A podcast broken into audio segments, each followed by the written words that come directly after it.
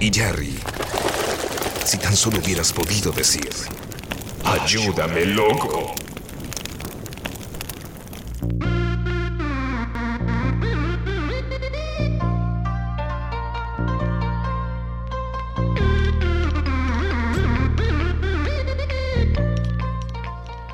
Lo pide militando a Juan Grabois. Lo pide militando a Juan Grabois. Eh, ya está Ro Prie del Gato y la Caja con nosotros. Hola, Ro, ¿cómo estás? Muy bien, ¿ustedes? Bien. Mojada, pasada sí, por agua. Está sigue lloviendo con toda, ¿no? Llueve menos que antes de arrancar el programa. Bien. O sea, aflojó un poquito. Ah, bien. Sí. Bueno, Eso es, es un una- buen dato. Es un buen Sí, dato. una conquista. Sí. Eh, me interesa de lo que vamos a hablar hoy. El título fue La piratería en la ciencia. Exactamente. Eh, desarrollo. Desarrollo. Bueno, empecemos por cómo se construye en general el conocimiento científico. Para ascender, para hacer carrera científica en la academia, acá, en, en cualquier lado, tenés que publicar papers. Sí. Los papers se publican en revistas científicas. Hay revistas que se llaman de alto impacto, que son las que tienen mayor renombre, y revi- revistas de bajo impacto. La carrera de UNE como investigador se va construyendo publicando en revistas de alto impacto. O publicando mucho y publicando en revistas, entre comillas, buenas. ¿Revista quiere decir revista? O sea, revista es eh, literalmente quería, una. quería decir, quería decir revista cuando empezó. Hoy en día es web. No sé, no, no sé si las imprimen. pero digo, ¿tiene que ver con una práctica eh, periodística de alguna forma? ¿O no? Más sea, o menos. una Es, un compendio que salía mensualmente, supongo que de ahí viene, y tenía formato de revista, en el cual cada trabajo ocupa una, dos, tres páginas con sus figuras, eh, y que uno lee, y en general las revistas, si bien existen las más generales como Nature o Science, que son las dos eh, más populares, que es, es gracioso mucho hablar de la revista Ciencia, Sí. Después hay revistas mucho más específicas como la revista de comportamiento animal y así puedes ir yendo a revistas mucho más especializadas. A lo que voy es, tiene una lógica desde su concepción esa revista. ¿Quién, ¿Hay un dueño de esa revista? Hay un dueño, hay un editor o un grupo editorial. Ah, Sí, sí, en ese sentido es completamente periodística. Hay un dueño que son las editoriales. eh, muy pocas editoriales tienen el 50% de todo el mercado de revistas. Y lo loco es que también, eh, digamos, vos para formarte también estás leer lo que publican otras personas. Entonces, la revista es un espacio que uno necesita leer y que en el cual necesita publicar. Ujú. solo se puede publicar un paper en una revista. Mm, Sí, eh, Si no está en una revista, no es un paper. Si no está en una revista, no es un paper, no. Después Bien. hay libros que tienen compendios de artículos, pero cuando hablamos de paper siempre es de una revista científica. Bien. Eh, pero lo, eh, vamos a decir, peculiar del sistema científico es que para publicar un artículo vos tenés que pagar. Pagás y sabes todos tus derechos sobre el artículo, se los queda la editorial. O sea, Rarísimo. eh, sí. Es rarísimo, yo lo tengo muy asimilado, pero es raro en general. Y pagar, estoy hablando de, en una revista de alto impacto puede costarte hasta 5 mil dólares publicar. Y en general, eh, un pago así que es alto, ¿no? Acá y en cualquier parte del mundo. Lo, ese, ¿Ese pago lo asume la institución o lo asume el- el- la persona, el investigador o investigadora? la institución o el investigador a partir de, la- de los financiamientos que Bien. tiene. Pero, además de pagar para publicar, si vos querés leer, también tenés que pagar. O sea, si yo quiero leer las revistas, tengo que abonar una suscripción que eh, son algunos dólares al mes. Entonces, por ahora, es un sistema bastante redondo para la editorial porque le cobra al que quiere publicar, le cobra al que quiere leer. Y además, la gracia de las revistas científicas es que tienen revisión por pares. O sea, yo escribo mi paper con mis resultados, lo mando para publicar y se lo van a mandar a dos o tres personas que trabajan en áreas similares a la mía o, o la misma para que lo lean y digan, che, tiene sentido, che, este dato no me cierra, mostrame los datos crudos. O te faltó hacer este control, agregaste experimento Es como si vos pagaras casi por un sello, por una validación. por sí. una validación. Sí. Como, ah, ¿querés que nosotros te demos el visto bueno?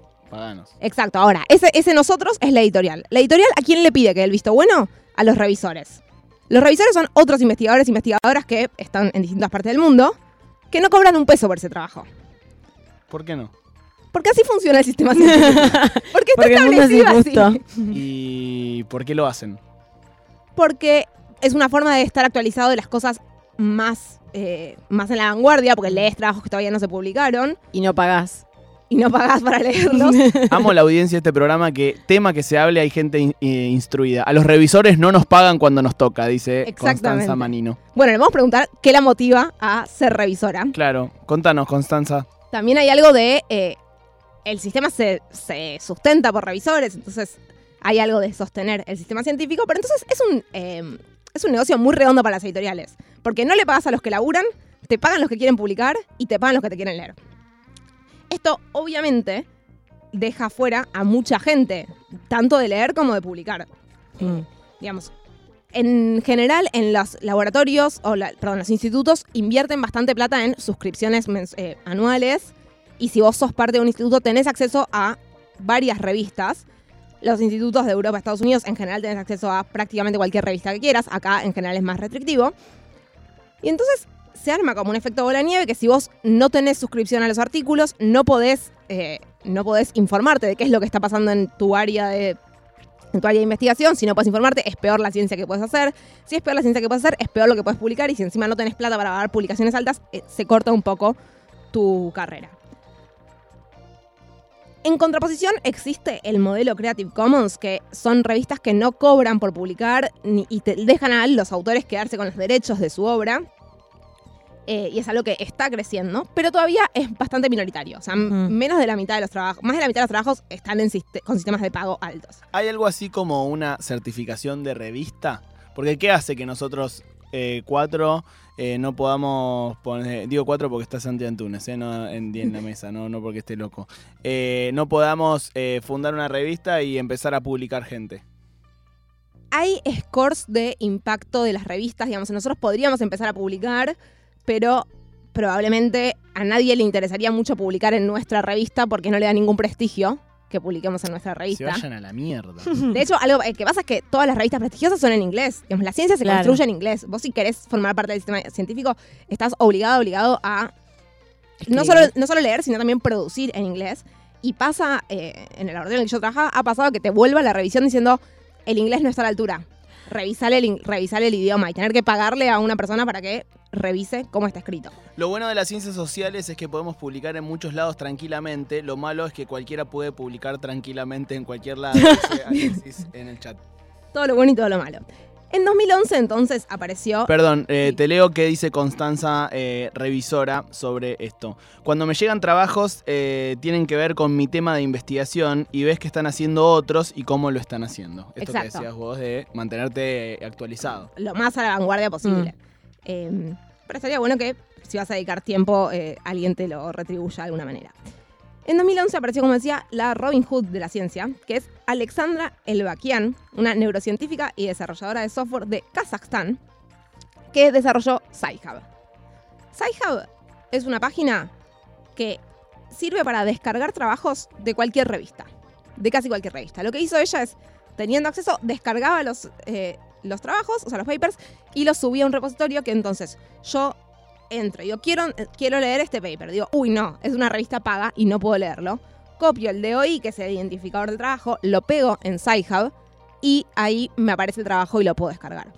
Bien. Básicamente eh, popularizó el acceso a la ciencia infinito, Un streamio de los papers. un streamio de los papers, exactamente. Y ella dice, mi, no- mi principio es que el conocimiento es para todos, que no tiene que haber copyright y que tiene que haber open access. Open access es todo lo que se sube. ¿Es si- libre. ilegal eso que hace? Es muy ilegal. Muy ilegal eh, a varios niveles, ahora vamos a empezar a profundizar en eso. Pero lo que ella dice es, todo bien, es ilegal, pero es lo que necesitamos, digamos. la- lo que debería ser ilegal es lo otro, es que te cobren por cada instancia del trabajo. Hay decenas de, de millones de descargas por año, o sea, 12 millones de descargas al mes se calcula que tiene SciHub. SciHub, como es ilegal, es una página que constantemente está cambiando el dominio. O sea, vos en general googleás qué SciHub está activo. Bien. Cuevana. Como. Cuevana, como el, el bot de Telegram de descargar libros, Sí. eh, que tienen que ir cambiando porque las denuncian por, eh, por ilegal, por copyright.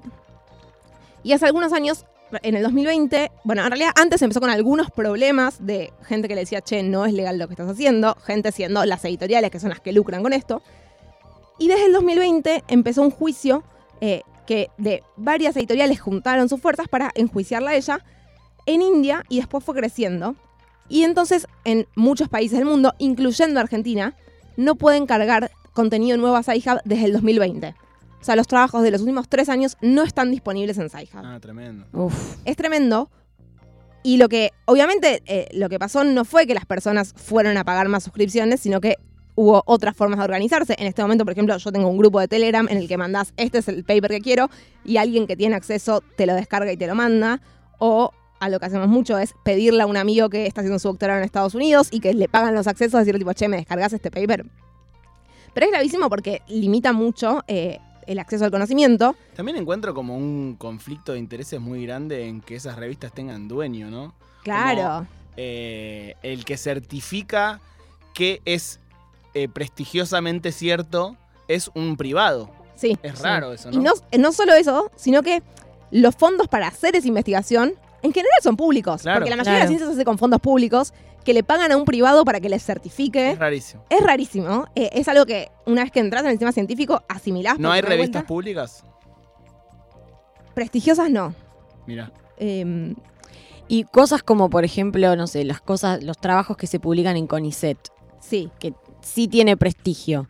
Entiendo que, que- que no es prestigioso a nivel internacional, pero a nivel nacional hay cierta validación interna. Pero es que no se pu- publican en CONICET. Investigadores de CONICET publican en revistas. Ah, ok. Después puede haber que, eh, o sea, podés tener dentro de los institutos como sistemas de, bueno, todos los, los trabajos que produjimos los subimos eh, Claro. a algún lugar. Pero a veces como vos cuando pagás para, para publicar, cedes los derechos de tu propio trabajo, a veces ni siquiera podés hacer eso. Claro, O sea, es ilegal hasta que vos se lo compartas a otras personas. claro. Alexandra es una persona muy valorada por toda la comunidad científica porque hace algo que, digamos, todas las personas, no hay nadie dentro del sistema científico, por, por ahí hay un- unas pocas personas, pero en general nadie cree que tenga sentido este sistema.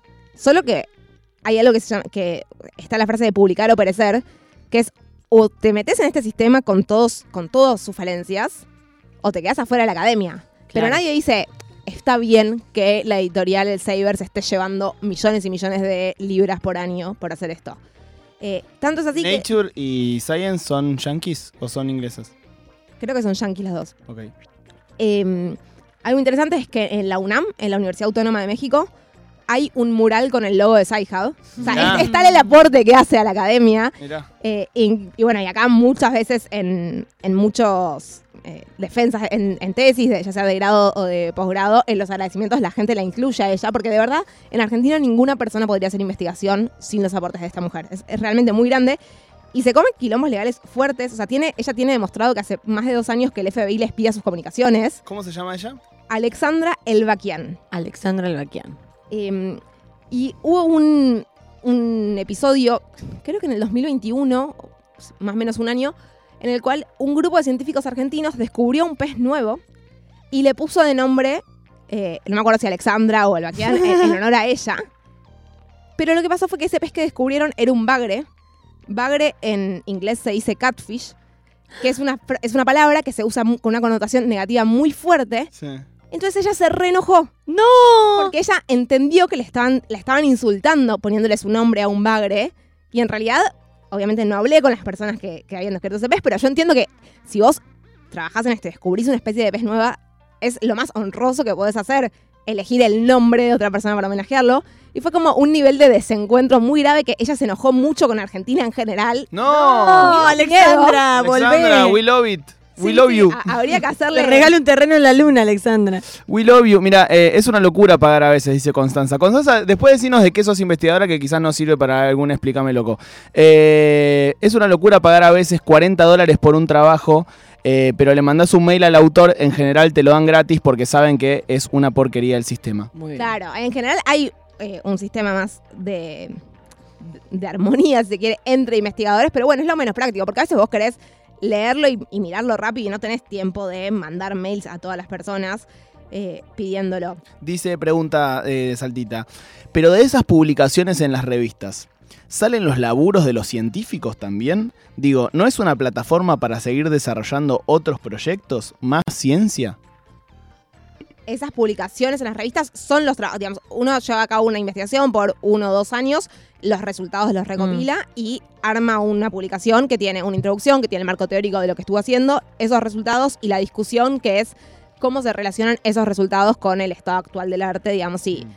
si están ampliando el conocimiento que ya había, si están, eh, si están contradiciendo, a veces pasa que es tipo, che, tengo estos resultados que contradicen todo lo que pasó antes, y ahí muchas veces ese tipo de trabajos no se publican, eh, ahí también hay como todas Mm. cosas del sistema científico que tenés que tener resultados muy robustos para poder contradecir todo lo establecido antemano, y sí, leer esos, esos trabajos es lo que hace que el resto de las personas pueda seguir avanzando en su investigación, porque ya hay cosas que podés ir dando por sentado y no tenemos que empezar siempre eh, desde la rueda, ¿no?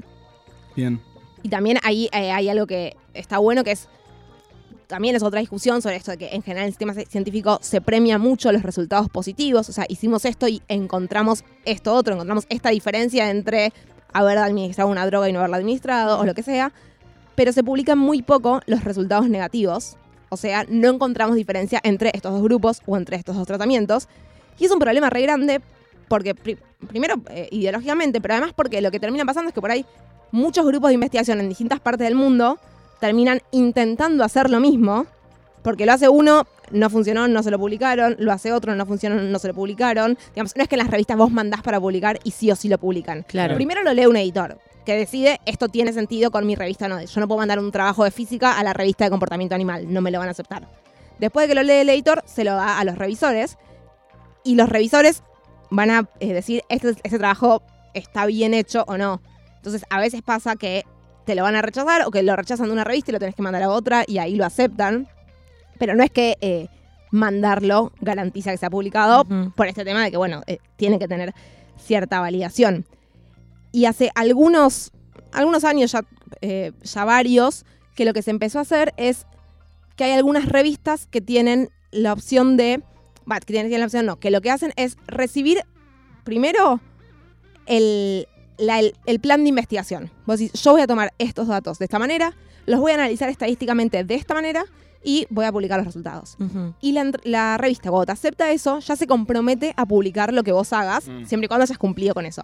Entonces, eso garantiza que si vos hiciste un experimento que estaba bien hecho, que tenía un análisis estadístico correcto y los resultados fuer- fueron negativos, los publican igual. Porque el Bien. compromiso se asume sobre la metodología y no sobre los resultados. Y eso es re valioso, que está creciendo bastante, porque, em, bueno, nos garantiza que lo que importa es que esté bien hecho el planteo experimental y también obliga a uno a uno como investigador a hacer un buen planteo experimental desde el principio, porque si no muchas veces pasa que vos haces un planteo, tomás los datos y después empezás a analizar los datos un poco buscando algo que dé, Mm. buscando alguna diferencia y, y por ahí te desvías de la pregunta que tenías originalmente. Entonces está bueno como tener el, el momento de, antes de arrancar, decir, bueno, yo lo que quiero hacer es tomar estos datos de esta manera, analizarlos de esta otra manera y llegar a los resultados que llegue. Bien. Ro Priegue del Gato y la Caja vino a hablar hoy aquí sobre SciHub. SciHub, SSI-HV. SciHub, eh, el streamio de los científicos, como me gusta decir a mí. Eh, para los que no entienden, ¿no? Gente, Ah, para, es clarísimo. para, La los que, traducción. para los que no están en la pomada de la ciencia como yo, que publiqué en Gato, que es una editorial de científicos, obviamente, y eso me convierte... Tuviste revisores. Eso me Sí, convierte... no, y hoy publicó en Infobae. me convierte Cierto. no, yo no publiqué. Sí, no publicó en Infobae. Me convierte en científico eh, a mí, por supuesto. Eh, gracias, Rob, por haber venido. Un placer. Nos reencontramos en dos semanas. Exactamente, la piratería en la ciencia hoy aquí en Ayúdame Loco, que sigue hasta las 6.